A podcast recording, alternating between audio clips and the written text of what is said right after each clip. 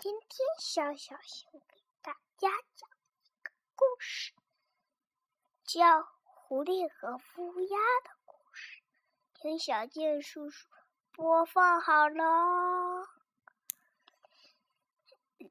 有一天，一个乌鸦个肚子饿了，要吃东西，下着大雪，吃不上，它就飞呀飞呀。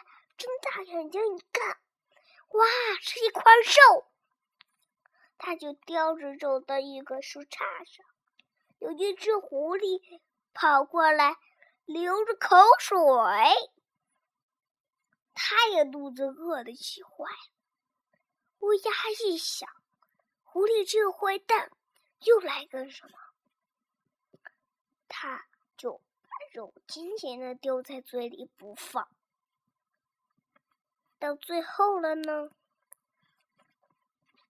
到最后了呢？乌鸦叼着肉，然后狐狸说：“给你一个王冠，可以当国王。”当想当乌鸦转过身的时候，狐狸又说话了。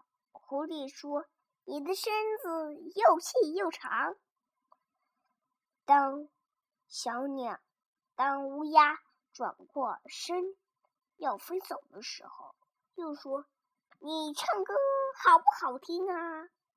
乌鸦说：“好听。”然后狐狸再说：“再再个。”等乌鸦要飞走的时候，他又说：“你的唱歌好不好听呀？”狐狸说：“不好听。”乌鸦飞来飞去的，蹦蹦蹦，跳来跳去。